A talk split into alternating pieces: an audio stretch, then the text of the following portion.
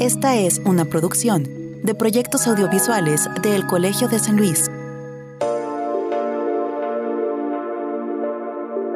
El tema que ocupa buena parte de las conversaciones ahora es el conflicto entre Ucrania y Rusia. Un conflicto armado es algo que sin duda todos vemos con preocupación, pero en el momento de definirlo finamente a través de sus causas viene la polémica. ¿Es una guerra o es una invasión? En general, parece que los análisis de este episodio pasan aún por la percepción de que el mundo está dividido en dos grandes bloques. El hecho de que Rusia sea uno de los dos protagonistas ayuda tal vez a esta percepción, pero es mucho más complejo que eso. Entre las diferentes capas y matices que conforman la urdimbre que resulta leer este capítulo de la historia, está el debilitamiento de los estados-nación, la crisis del paradigma de la seguridad internacional y del sistema neoliberal, el regreso de discursos nacionalistas a la par del imperio de grandes corporativos tecnológicos que dominan la información y entre paréntesis nuestra información y que no conocen fronteras físicas y éticas entre otras. El mundo cambia con tal rapidez que es difícil comprenderlo del todo al instante. A todo esto, los internacionalistas pueden darnos algunas claves para analizar de manera panorámica el conflicto, y es justo lo que intentaremos hacer en este episodio de Entre Voces. Hoy charlaremos con la doctora Cecilia Costero y con el doctor Tomás Calvillo, quienes a través de la historia, los tratados internacionales y consideraciones geopolíticas y económicas nos intentarán dar algunas claves para entender mejor lo que pasa entre Rusia y Ucrania. Proyectos audiovisuales del Colegio de San Luis presentan Entre Voces un espacio de comunicación de las ciencias sociales y las humanidades.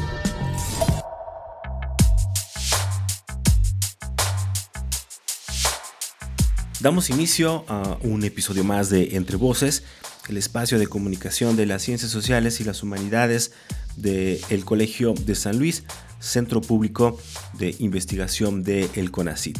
Mi nombre es Israel Trejo. Muchas gracias por acompañarnos a través de las frecuencias de Radio Universidad en San Luis Potosí y Matehuala eh, los jueves por la tarde.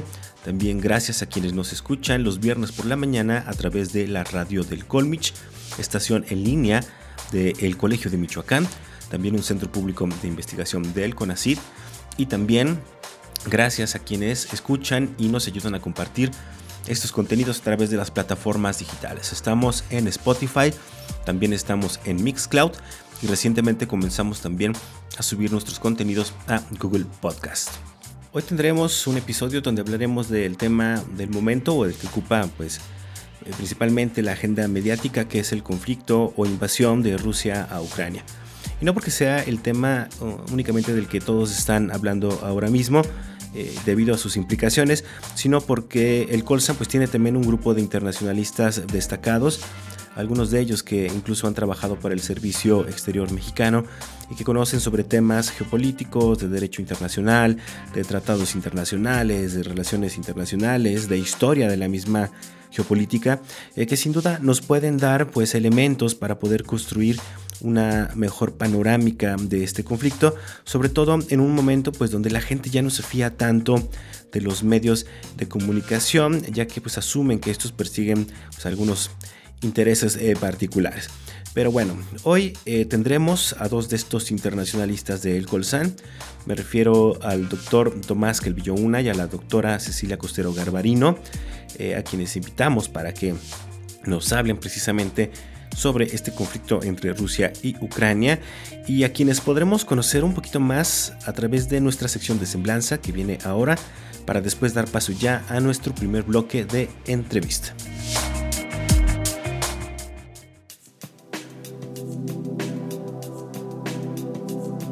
Cecilia Costero Garbarino es maestra en estudios de África subsahariana por el Centro de Estudios de Asia y África de El Colegio de México. Doctora en Ciencias Políticas y Sociales por la Facultad de Ciencias Políticas y Sociales de la UNAM, profesora e investigadora del Programa de Estudios Políticos e Internacionales de El Colegio de San Luis, autora de libros, capítulos de libros y artículos sobre inversión extranjera directa en México, para diplomacia, conflicto y cooperación en relaciones internacionales. Tomás Calvillo Una es doctor en Ciencias Sociales por el CIESAS Occidente, con estudios de maestría por la Universidad Iberoamericana es miembro del Sistema Nacional de Investigadores nivel candidato. De 1997 a 2007 fue presidente de El Colegio de San Luis, donde ahora es investigador del programa de estudios políticos e internacionales. Sus líneas de investigación son instituciones, desarrollo y políticas sociales, actores sociales e instituciones e instituciones, desarrollo y políticas sociales. Actualmente realiza los proyectos de investigación La historia olvidada de una relación, México-Filipinas y San Luis Potosí, Segundos al Alba, Instantes para una memoria compartida. Entre otras distinciones, fue nombrado embajador de México en Filipinas en el año 2008. Entrevista.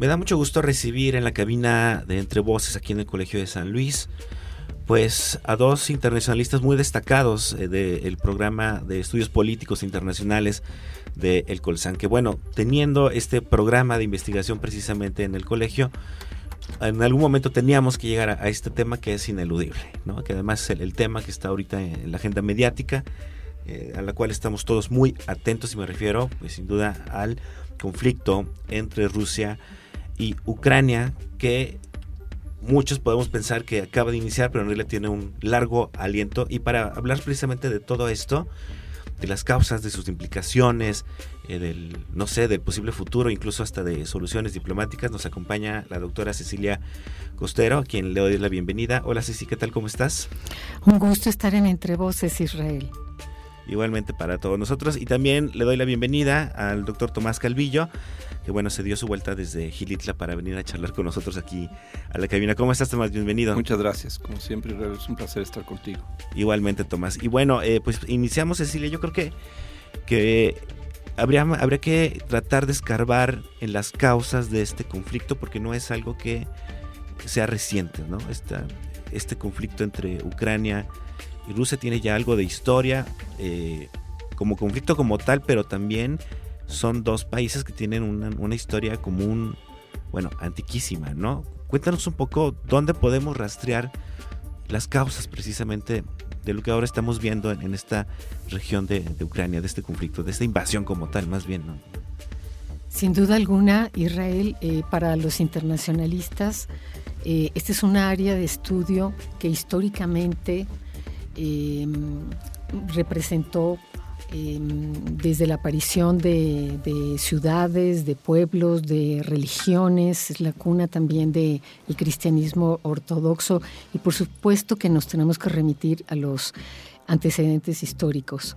Em, Ucrania em, formaba parte de la ex Unión Soviética, se va a independizar recién en 1991, es uno de los de las jóvenes eh, repúblicas Em, que surgieron después de la desintegración de la eh, ex-URSS. Y por supuesto que encontramos eh, un territorio eh, con la artificialidad a veces con la cual se, se establecen y se independizan determinados territorios con una eh, población que se identifica sin duda alguna con Rusia, que tres cuartas partes de su población eh, habla eh, ruso y cuyos destinos han estado sumamente vinculados entre Ucrania eh, y Rusia. Las causas del conflicto para Rusia tienen que ver con la desnazificación, acabar con la ultraderecha. No nos olvidemos que a lo largo de la, esta gran conflagración bélica de principio del siglo XX, eh, murieron más de 27 millones eh, de rusos dentro de la invasión alemana a esta parte del territorio.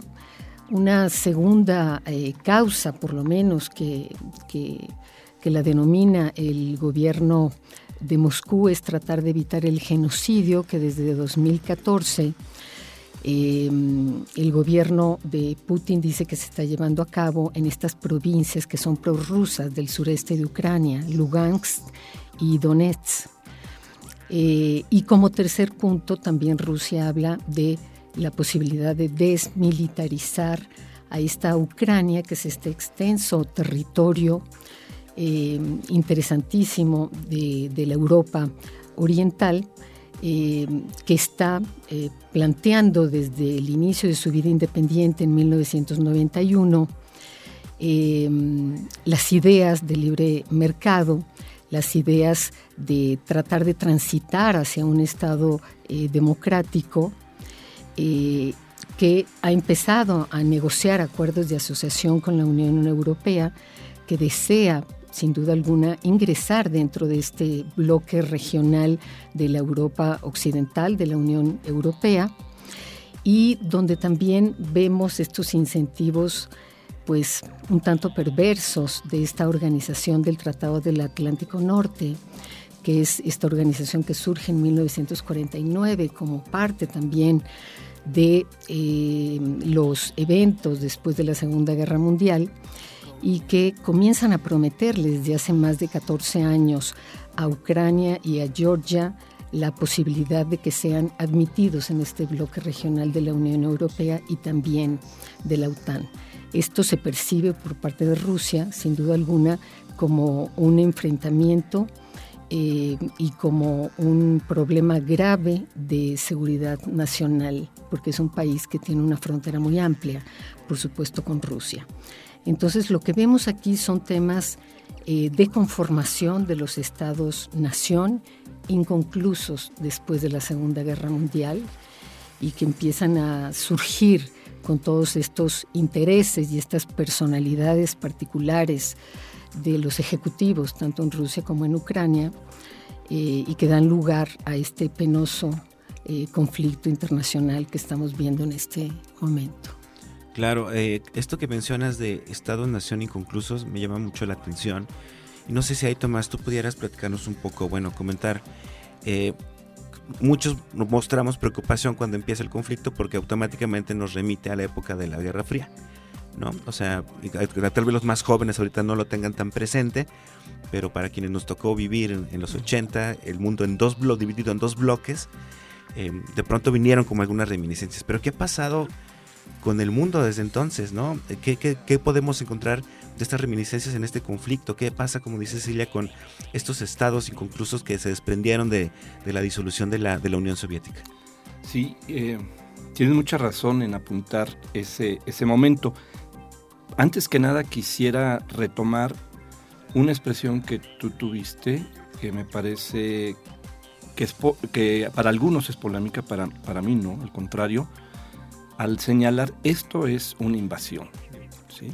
Eso es muy importante, porque el discurso del presidente Putin eh, nunca va a reconocer que es una invasión, es decir, más bien está planteando que es la recuperación, lo está haciendo de una manera de propaganda cultural, histórica, con raíces ciertas, con referentes afectivos ciertos. Ya eh, Ceci dio una, una buena muestra de esos vínculos, eh, empezando por el propio idioma, pero Putin ha, puesto mucho énfasis en eso. Es decir, al final hasta ha llegado a decir que lo inventó Lenin, casi lo que llamamos Ucrania, ¿no? Ha estado haciendo referencia a ese pasado histórico.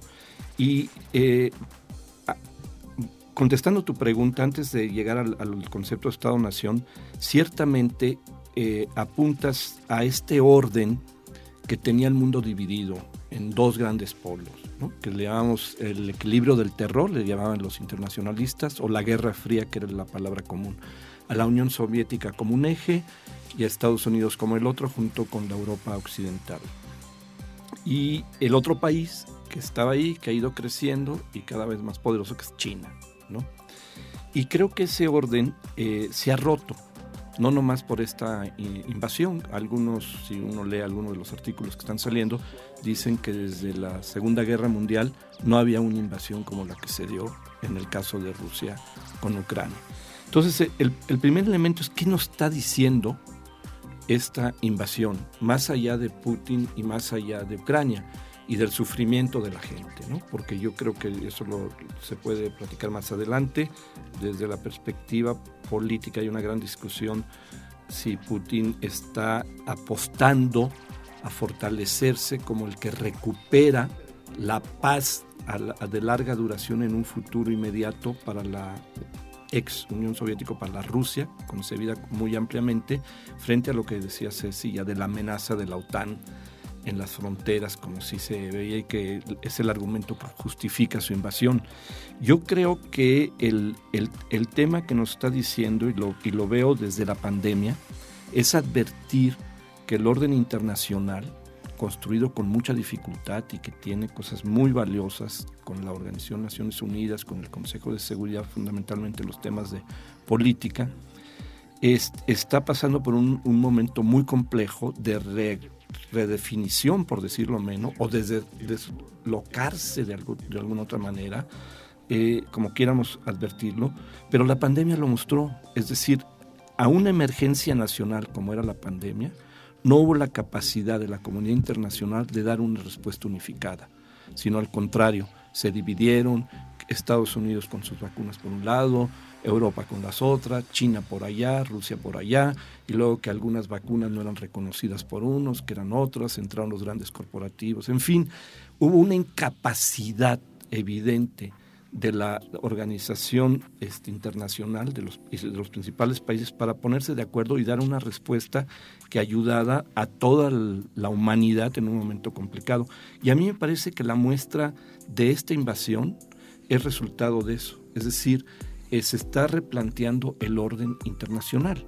O sea, la última vez que hubo una decisión hegemónica del Consejo de Seguridad, con todo lo equivocada que estuvo, fue la invasión con Irak. ¿sí? Esa fue la última, hasta ahí, hasta ahí llegó. Pero en, este momento estamos viviendo esta, esta, esta invasión y estamos viviendo una gran incertidumbre mundial de en qué va a terminar esto. Y yo te diría, y ya para concluir, lo del Estado-Nación me parece fundamental. Eh, eh, Ceci decía que era el 1991 cuando se independiza Ucrania. De, ¿Cuántos años son de la caída de la Unión Soviética? A 91 son muy pocos años, ¿no? Eh, pongamos un ejemplo, aunque histórico. Cuando Nueva España se derrumba, México empieza su independencia en el 21, 24, etc. Y recordemos que la República de Centroamérica que se crea se separa de Nueva España y después se va a fragmentar en varios países. Todos hablaban español, todos eran católicos, todos tenían comunidades indígenas que hablaban lenguas mayas, muchos de ellos, con sus variantes, etc. Había, digamos, esta misma este, eh, sentido común del idioma, de la religión, compartida por miles de habitantes en una extensión. Sin embargo, se produce en varios países y México no fue a invadir a Centroamérica para recuperar lo que era el país grande, el país central, etcétera, etcétera. Hay muchas razones para explicar eso. Y México le va a costar esa independencia varias guerras de intervención extranjera. ¿sí? Pensando por la primera el intento español de recuperación, luego el intento de Francia, Inglaterra y España, que, al final queda Francia, la intervención, bueno, y antes la, la, guerra con Estados Unidos, que pierde mitad del territorio. Entonces estamos viendo esto que decía Ceci, es decir, la constitución de los Estados-nación como tales tardan tiempo independientemente, son comunidades plurales, multiétnicas, por lo general es dificilísimo encontrar un Estado-nación que digas todos tienen la misma origen, ¿sí? todos tienen el, mismo idioma y todos tienen la misma religión. Eso, eso no sucede ya. Sucede estas construcciones muy difíciles. La pregunta aquí es, en una sociedad hipertecnológica como la que vivimos, que eh, subraya la globalización, la total interdependencia que tenemos, económica, hasta cultural, ¿cómo construyes los estados-nación en este periodo? ¿Hacia dónde va la construcción de los estados-naciones? ¿Cuáles son sus fronteras o cuáles no? Queda clarísimo que Ucrania volteó inmediatamente a ver a la Unión Europea. ¿Por qué?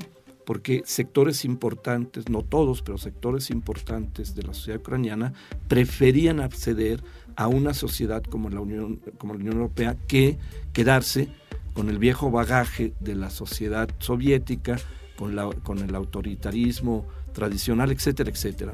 Y voltearon a ver para allá, como estaban volteando todos los demás, Letonia, Eslovaquia, todos los demás países que habían formado parte anteriormente de la Unión Soviética.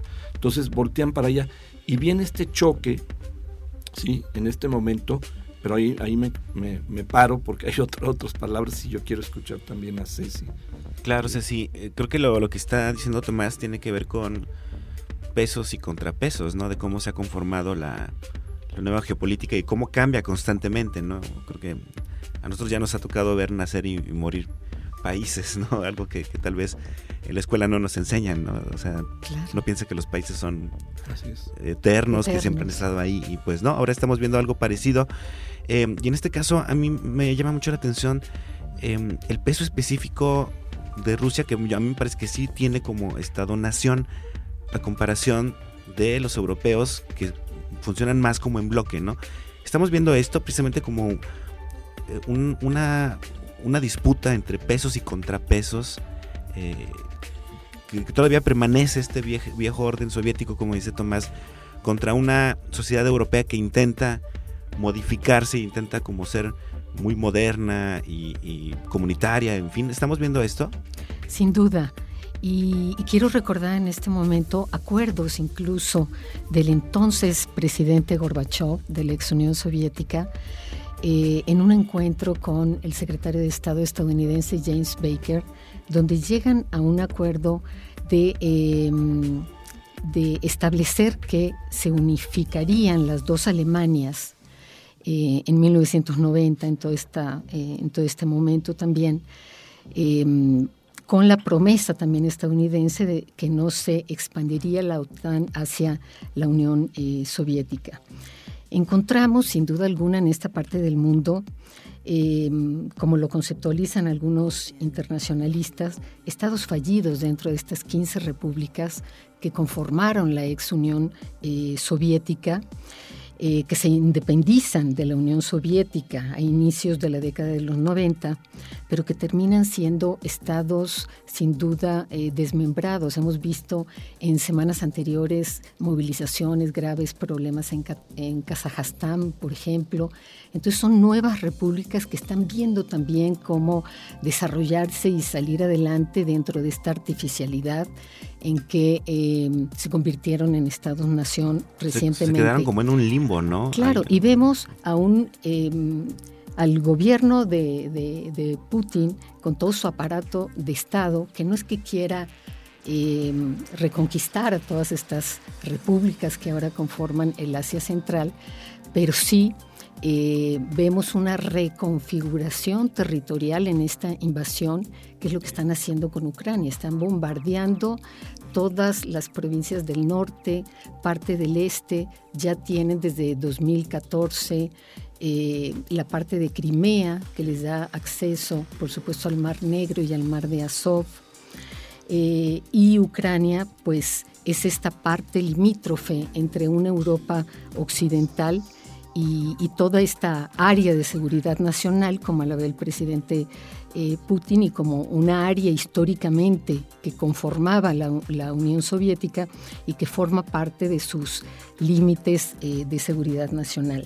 Si es invasión eh, o no, también hay un debate en esto. Para Rusia al comienzo era una operación militar en puntos estratégicos. Empezaron a bombardear el aeropuerto de Kiev, la infraestructura militar, termonucleares como Chernobyl en el norte y Zaporilla en el sur, pero lo que vemos con mucha preocupación es que esta operación militar en puntos estratégicos se está convirtiendo ya en, en un problema también de intervención y de invasión en población civil. Pues eso es un, eh, es un tema que se ha ido complicando, como lo menciona Cecilia. Tomás quiere hacer un apunte sobre esto, pero vamos a hacer primero nuestra pausa para que puedas extenderte este, en, tu disertación que, que viene. Eh, le recuerdo que estamos hablando sobre el conflicto entre Rusia y, Ucrania. Eh, nos acompañan Tomás Calvillo y Cecilia Costero del programa de estudios políticos e internacionales de El Colsan. Eh, regresamos en un momentito. Esto es Entre Voces, el espacio de comunicación de las ciencias sociales y las humanidades de El Colegio de San Luis. No se vayan. Tú aportas las ideas para el cambio. Nosotros te damos las herramientas para lograrlo. El Colegio de San Luis, referente de las ciencias sociales y las humanidades en la región centro-noreste, abre en 2022 convocatorias para ingresar a cinco de sus posgrados. Maestría en Asuntos Políticos y Políticas Públicas, Maestría en Historia, Maestría en Antropología Social, Doctorado en Estudios Antropológicos, Maestría en Literatura Hispanoamericana. Todos nuestros posgrados pertenecen al Programa Nacional de Posgrados de Calidad del CONACYT. Revisa las convocatorias en www.colsan.edu.mx. El Colegio de San Luis, 25 años formando investigadores que contribuyen a las transformaciones que requiere el país. Estás escuchando Entre Voces, el programa de radio del Colegio de San Luis. Contáctanos radio arroba colsan.edu.mx o visita nuestro micrositio web entrevocescolsan.wordpress.com. Conacit, el Colegio de San Luis y Proyectos Audiovisuales presentan Instantánea. La gobernanza, entendida como una forma de gobierno basada en la interrelación equilibrada entre Estado, sociedad civil y mercado, es un concepto que solemos ubicar en las decisiones gubernamentales de ámbitos económicos, políticos y ambientales, entre otros. Pero, ¿puede aplicarse al campo de las ciencias? La gobernanza en el ámbito de las ciencias está relacionada con la regulación de los alcances y desarrollos tecnológicos que se desprenden de los avances científicos. Uno de los campos donde comienza a regularse a nivel internacional es el de las nanociencias, precisamente por los alcances, implicaciones y usos que pueden tener los nanomateriales y las nanotecnologías. A partir de esto, una pregunta inmediata que surge es, ¿y quién debe ser el encargado de emitir estas regulaciones? Y es justo esta pregunta lo que detona el proyecto de investigación de la doctora Mónica Ansaldo de El Colsan, quien junto al doctor Guillermo Foladori de la Universidad Autónoma de Zacatecas se han propuesto analizar el tipo de regulaciones que se emiten para las nanociencias y las agencias y actores que se encargan de hacerlas. La doctora Ansaldo y el doctor Foladori detectaron que mientras algunos países desarrollados ya discuten tímidamente la regulación de las nanociencias, en países de Latinoamérica como México, esta regulación se ha delegado a empresas privadas o semiprivadas, como por ejemplo la Organización Internacional para la Normalización, conocida como ISO por sus siglas en inglés, y que ha desarrollado la ISO TC229 para el caso de las nanotecnologías. Si bien la ISO se encarga de elaborar criterios con estándares internacionales para emitir este tipo de regulaciones, Ansaldo y Foladori advierten que son organizaciones que responden a intereses corporativos, políticos e ideológicos de países desarrollados. Además, armonizar estándares es complicado para países con distintos tipos de desarrollo, por lo que se tiende a establecer las mínimas exigencias para llegar a acuerdos. Lo anterior ha ocasionado que países apoyen estas normalizaciones por ser poco exigentes y menos costosas que regulaciones locales promovidas por grupos más progresistas. Hay que recordar que en las nanotecnologías lo que se regula es el riesgo a la salud y al ambiente en su uso y fabricación y los riesgos de trabajo que ésta implica. ¿No te parece que dado el alcance e impacto que pueden tener las nanotecnologías en el mundo, tanto positivas como de riesgo, debería ser un tema en una discusión pública más amplia?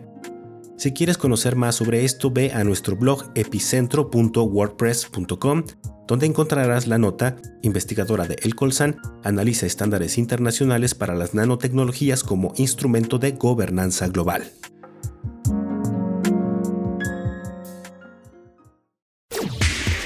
Entrevista.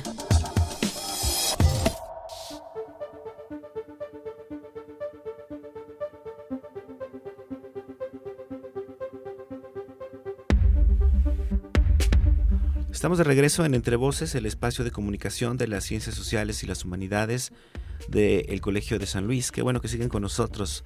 Les saluda nuevamente Israel Trejo y les agradezco a quienes nos escuchan los jueves por la tarde a través de Radio Universidad, ya sea en San Luis Potosí Capital y también en Matehuala. Gracias también a quienes nos escuchan en la radio del Colmich, una interesante apuesta radiofónica en línea del Colegio de Michoacán y gracias a quienes nos escuchan y nos ayudan también a compartir estas charlas eh, a través de las plataformas digitales.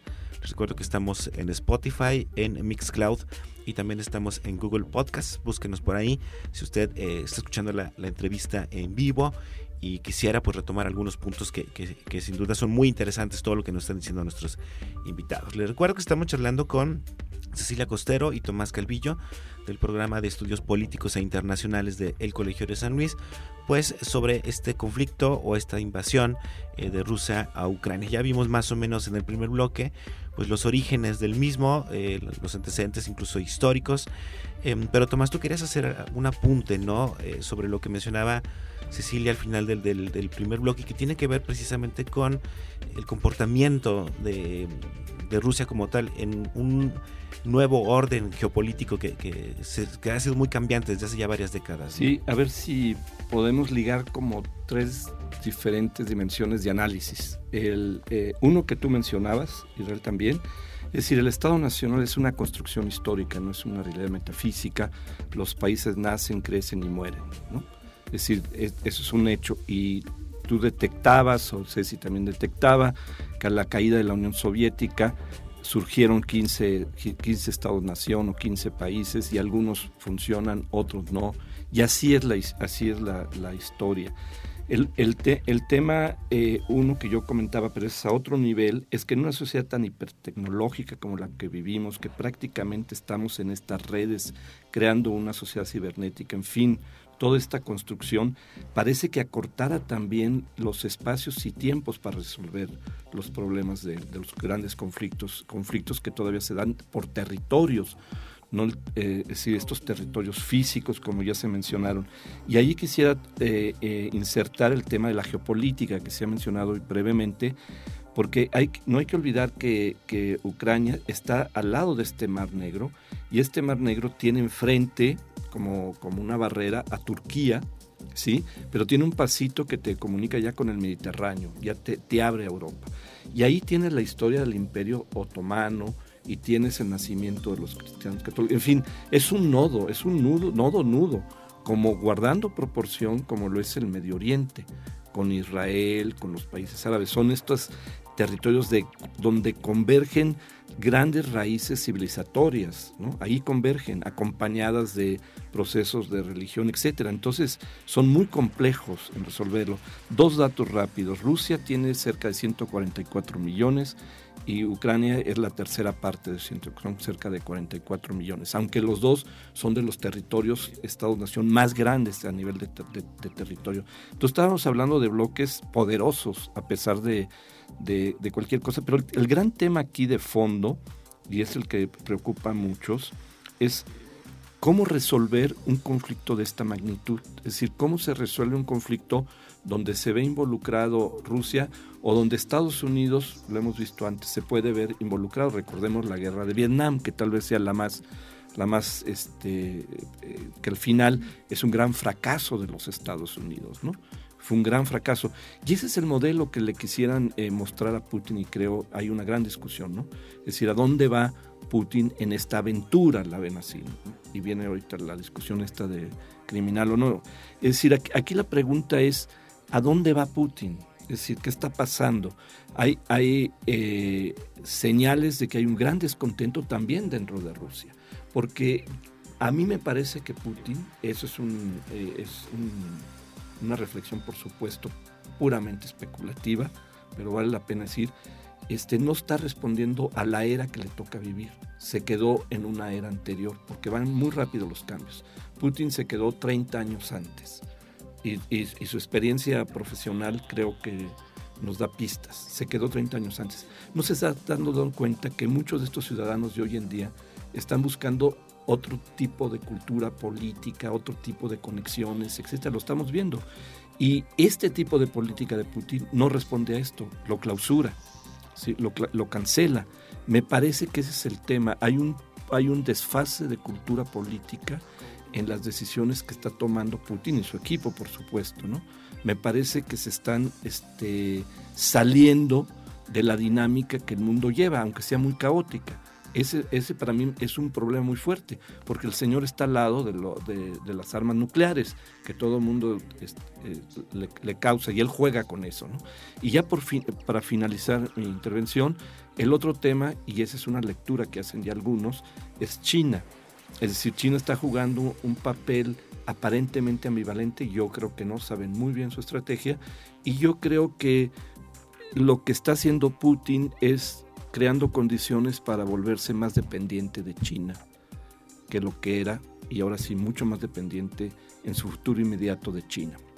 Y China no va a entrar en conflicto nunca, me parece, nunca en los próximos meses, años, con Estados Unidos. China, con todo caso, van a replantear estos grandes bloques de equilibrio a los que tú hacías referencia en la, de la Guerra Fría con Estados Unidos. Es decir, la élite china eh, estudió en Estados Unidos, las relaciones económicas, en fin, todo. Entonces me parece que al final Putin no va a conseguir, esa es mi especulación, más fortaleza para la Rusia, sino la va a debilitar con esta guerra en un juego de estrategias donde su única posibilidad que tiene ahorita es que China de una y otra manera busque ayudarlo a salir de este laberinto o este túnel en el que se ha metido y que desgraciadamente, y eso no hay que olvidarlo, pues provoca mucho sufrimiento a gente que no tiene nada que ver con el asunto. Claro, eh, Putin, como lo dices, es un personaje sumamente fascinante, ya lo hemos platicado alguna vez, ¿no? Su propia historia, de dónde viene. Tú te referías una vez a él, eh, la diferencia entre Putin y los otros mandatarios, él conoce bien las cañerías de la geopolítica, ¿no? Por su pasado en la KGB, etcétera. Entonces, creo que eso responde mucho a la manera en la que está actuando ahora como presidente, ¿no, Cecilia? Y cuéntanos un poco, pues el mundo cómo está reaccionando también a estas acciones, ¿no? Sí, yo veo, eh, para retomar esto que acaba de plantear de manera tan interesante el doctor Calvillo, veo a una Rusia dividida entre una generación de gente mayor que apoya a Putin y a su Duma y unos jóvenes que no tienen nada que ver con esta idea de la Guerra Fría y de esta y de lo que fue el poderío de la Unión Soviética que en alguna forma el presidente Putin quiere restablecer, restaurar en medio de esta idea de intereses de, poder y de prestigio eh, mundial. Em, creo que em, las sanciones que ha aplicado Occidente eh, que tratan de estrangular a Rusia, después tienen impacto en la sociedad civil, ¿no? Todas estas sanciones lo vimos en el caso de Irán también. Entonces terminan siendo medidas que más que estrangular a los ejecutivos o a la salida de gobierno, tienen impactos decisivos en las eh, sociedades. Y vemos a una Rusia, por supuesto, que ha venido preparándose y reconvirtiendo su sistema económico en yuanes. Tiene poco en reservas en, eh, dolarizadas y vemos que depende, por supuesto, más de China eh, que, de los, eh, que de los Estados Unidos. Y veo también a una hegemonía decadente por parte de los Estados Unidos, que le puede costar incluso a Biden el próximo noviembre, vamos a ver, sus, los procesos electorales de, medio término. Eh, y, vemos también y, nos preguntamos si, si, siguen estando vigentes o no todas estas instituciones que se empezaron a crear después de la Segunda eh, Guerra Mundial, que tienen que ver con Bretton Woods y con esta idea también de esta paz, eh, Pax Americana, que, tuvo parte de su desarrollo a lo largo del siglo XX, pero que lo vemos en decadencia en este nuevo milenio, o por lo menos yo lo veo así. Respecto a tu pregunta, Israel, de cómo se dan estas alianzas regionales, pues es bien interesante, ¿no? Toda una Europa occidental o dentro de la OTAN, más Canadá y los Estados Unidos, que no los veo tampoco como un bloque totalmente homogéneo, pero que parecería ser que frente a esta invasión rusa pues han logrado ciertos consensos. Veo una Europa occidental que sigue dependiendo de las exportaciones rusas de, gas y de petróleo y que van a tener impactos también en ellos. Una Bielorrusia que apoya a Rusia y después todas estas alianzas regionales de las cuales podríamos hacer otro programa más para ver qué está pasando con otros países de la región, el caso de Turquía que mencionó el doctor Calvillo, eh, de Japón, eh, o de estos otros pequeños estados como la misma Serbia, a través de la cual se pueden atenuar algunas de las sanciones que ha impuesto Europa Occidental contra Rusia y por donde puede salir y buscar eh, alternativas el comercio ruso que está bloqueado en este momento. Aquí hay varias cosas eh, que menciona Cecilia Tomás y bueno, yo me estaba acordando ahorita escuchando a Ceci una frase que se le atribuye a Gramsci, que es algo así, el, los tiempos oscuros es cuando surgen los monstruos, ¿no? Algo así era. Y lo que estamos viendo es que estamos en una época donde el Estado-Nación parecía ya superado por las transnacionales, ¿no? Recordando también a Fukuyama con su fin de la historia, por ejemplo, donde parecía que otros actores eran los que eh, movían los hilos del mundo, pero también estamos frente a una crisis del capitalismo, por ejemplo, del modelo neoliberal. En este reacomodo de, modelos, de paradigmas, eh, ¿qué es lo que puede pasar con este conflicto? ¿Puede trascender más allá de la región? O, crees que se va a quedar simplemente pues en esto, como un, conflicto más como de, Europa Oriental, ¿no? No, yo, yo creo que este conflicto es una señal muy fuerte para, para todos. Yo sigo insistiendo que la pandemia fue una primera advertencia de que algo no estaba bien, ¿no? En términos de cómo se puede articular la sociedad internacional para enfrentar una emergencia, cual sea. Y creo que esto pone eh, en, en, la misma línea que estás diciendo, yo he leído dos o tres artículos que va, a replantear eh, el problema, que, el desafío que tienen las democracias occidentales hoy en día. Este, va a replantear este, lo, que, lo que mencionas, cómo se alinean los, los nuevos bloques. O sea, si vamos, si, si, si vamos a, lo, lo comentábamos, si China va a empezar a jugar un papel que ya lo juega, pero más activo, o sea, mucho más activo introduciéndose. China es muy hábil, ¿no? Ha sido muy hábil, pero ahora sí introduciéndose más. China, todo el mundo dice China va a tomar Taiwán, China va a tomar Hong Kong. Yo no creo que van a tomar Hong Kong y Taiwán, tienen otras maneras de procesar esos espacios. Yo sí creo que el, tal vez la pregunta eh, tuya, eh, para hacerla más cerca a nosotros, sería, por un lado, el tema es eh, para Rusia misma, ¿no? Es decir, Rusia no tiene, no ha resuelto su proceso después de la caída de la Unión Soviética. O sea, Rusia tendrá que definirse en, una sociedad mucho más abierta de lo que es. A mí me parece que no, ya lo decía Ceci, hay cambios generacionales, los cambios tecnológicos, en fin. Entonces Rusia tiene un problema.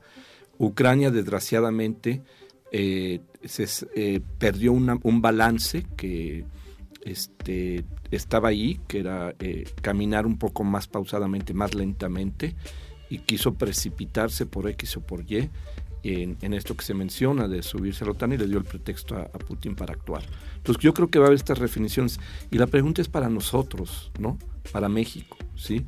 Es decir, nos viene, nos viene a subrayar este, algo muy importante, es decir, nosotros estamos al lado del otro gran poder, ¿no?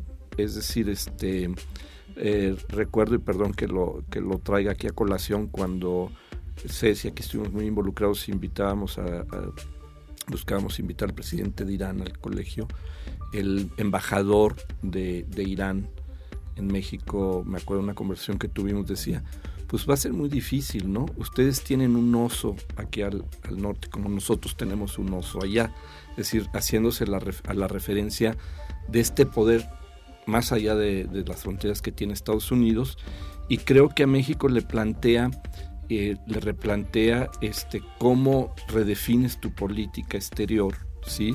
En dos direcciones. Por un lado tienes el TLC, que el TELMEC ahora, que aún, a pesar de que entró un gobierno con otro sentido ideológico político de tratar de las cosas, pues el TELMEC ya no se pudo salir del, del TLC, ya no, ya no es el TELMEC, fue darle otra tonalidad, pero le plantea este, desafíos para su política exterior, cómo va a ser la política exterior de México en, estas condiciones que estamos viviendo ahora. Es decir, México eh, y la ha jugado doble, vamos, le ha jugado por dos vías, es válido. Por un lado, en el Consejo de Seguridad ha mantenido una posición firme contra la invasión de y por otro lado, desde el Poder Federal ha mantenido una posición más moderada, dejando abiertas las puertas ahí este, de una manera diferente. Y, termino. Eh, el, el, problema, ya lo decía Ceci, es decir, los que al final sufren incluso con las sanciones que pone Occidente, este, son el ciudadano común y corriente. Todos estos artistas este, eh, rusos que están siendo desplazados, etcétera, etcétera, no tienen que ver nada con la guerra. ¿no? Ceci, eh, nos quedan algunos minutos, entonces no sé si quieres también aprovechar para hacer como una una reflexión de cierre a todo esto, que además, bueno, es un tema que va a seguir. Probablemente después lo, volvamos a retomar, pero por el momento, sí, no sé si quieres eh, hacer alguna reflexión para, para concluir esta charla. Bueno, dentro de las relaciones internacionales sí se está pensando en que eh, estamos eh, viviendo o en la antesala de un nuevo orden mundial distinto al que estuvo vigente a lo largo del siglo XX. Hay quienes hablan hasta de órdenes interpolares. Em, vemos eh, toda una serie de países de Occidente que están de acuerdo en, en, que el presidente Putin ha llevado a cabo crímenes de guerra. No olvidemos que Rusia no reconoce la jurisdicción, por ejemplo, de la Corte Penal Internacional, pero aquí hemos visto un uso desproporcionado de la fuerza. Eh, aunque no hemos visto lo que hemos visto en otras áreas geográficas del mundo, por ejemplo en África, eh, cuando se hablan de crímenes contra la humanidad y donde vemos niños soldados, torturas, violaciones, esclavos sexuales, reclutamiento entonces de niños, eh, violencias brutales contra las mujeres. pero bueno, vemos estos organismos internacionales que también quieren eh, tomar eh, medidas frente a, todos estos eventos eh, brutales de invasión y de conflictos. los impactos mundiales, aunque pensemos que esta área geográfica queda muy lejos de México y de San Luis Potosí, nos llegan, nos llegan a todos, quiero decir, en gas, en petróleo, en cereales mundiales, en cuestión de seguridad alimentaria también. Eh, pueden haber impactos y lo estamos viendo también en la cantidad de desplazados y refugiados que están saliendo de estas zonas y que están llegando también a nuestro eh, país. En síntesis, eh, retomo lo que decía al principio de esta plática el doctor Calvillo, estamos viviendo dentro de una esfera y dentro de un mundo mucho más intervinculado eh, donde estamos viendo que existen movimientos pacifistas y desearíamos que fueran suficientes para detener estas catástrofes mundiales. Pero se ve, se ve complicado por el momento, es un conflicto que va todavía para largo, parece, ¿no, Tomás? Mira, yo me atrevería a decir que no puede ir muy muy para largo, ¿no? Y he escuchado otros análisis, como el que mencionaba hace rato fuera del, micrófono de Ana María Salazar, que hablaba también de lo que ella interpretaba y otros interpretan como el aceleramiento de un ataque de militar de Putin tratando de darle un ejemplo a otros, de que destruye, ahí le para y después ya negocian, ¿no? Es decir, el, porque todos se lo han dicho y él mismo lo sabe, es decir, una ocupación militar va, va a provocar una guerra de guerrillas ahí, va, va a provocar este, un desgaste de mucha larga duración, como ha pasado en otros lugares. El mundo ha vivido eso. Ellos lo vivieron en Afganistán. No hay que olvidar el fracaso de, de Rusia en Afganistán completo. Sí, y el fracaso al final de los Estados Unidos de una otra manera también. Entonces, a mí me parece que este tipo de conflicto este, no puede durar mucho por las implicaciones que tiene eh, por los territorios, por la zona geopolítica en la que se encuentra, por el momento que está viviendo el mundo, por algo que tú mencionabas también, y, ahí, sí me, gustaría subrayar, que es decir, los estados-nación como concepto están teniendo tensiones muy fuertes, no solamente la competencia entre ellos, estas herencias históricas, que, las heridas nunca se cierran y que, y que vuelven a usarse por los poderes políticos para fortalecerse interna, internamente, etcétera, etcétera, sino también porque estos corporativos a los que te refieres, a diferencia de la época en que nosotros estudiamos en los 70s, 80 las transnacionales y todo, es el poder enorme que tienen los corporativos tecnológicos en todos lados, como sectores privados, tanto en China, tanto en Rusia. Se habla mucho de todo este círculo de millonarios alrededor de, de Putin, de todo este grupo. Bueno, este tema de cómo estos corporativos tecnológicos escapan a la jurisdicción del propio Estado y cómo se han vuelto poderes dentro de los propios Estados, ese es un tema fundamental y gravísimo que está poniendo en entredicho la viabilidad de los Estados-nación y que replantea el poder también, evidentemente, de las, este, organizaciones civiles y de las organizaciones este, eh, de tipo internacional que tratan de darle cierta sensatez a temas ecológicos, a, los alimentos, etcétera. Entonces, a mí me parece que por lo mismo yo no le veo y, este más de un mes al conflicto armado, me parece.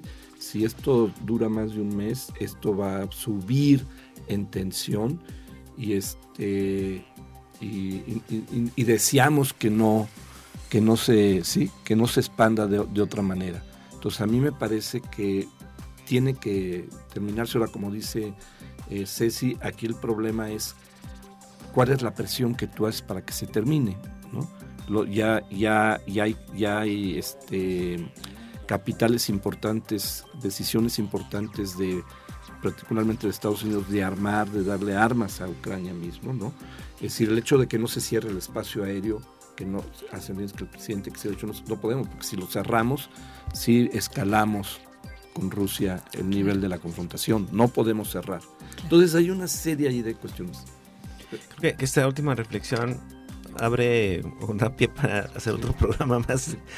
Lamentablemente se nos terminó el tiempo, que es implacable en radio. Pero bueno, dejo abierta la invitación para que avance un poco esto. Pues esperemos que, termine en, los términos que tú mencionas, Tomás, este conflicto. Em, y seguramente habrá más cosas que comentar en un, futuro. Y pues queda, queda abierto, quedan abiertos los micrófonos. Mientras tanto, les agradezco, Ceci, muchas gracias por acompañarnos. Gracias a ti, Israel. Y Tomás, también muchas gracias por, por acompañarnos. Y bueno, yo me despido. Este, bueno, únicamente los voy a invitar a que pues, nos escuchemos la próxima semana en una emisión más de eh, Entre Voces, el espacio de comunicación de las ciencias sociales y las humanidades del Colegio de San Luis. Yo soy Israel Trejo. Los dejo hasta una próxima ocasión.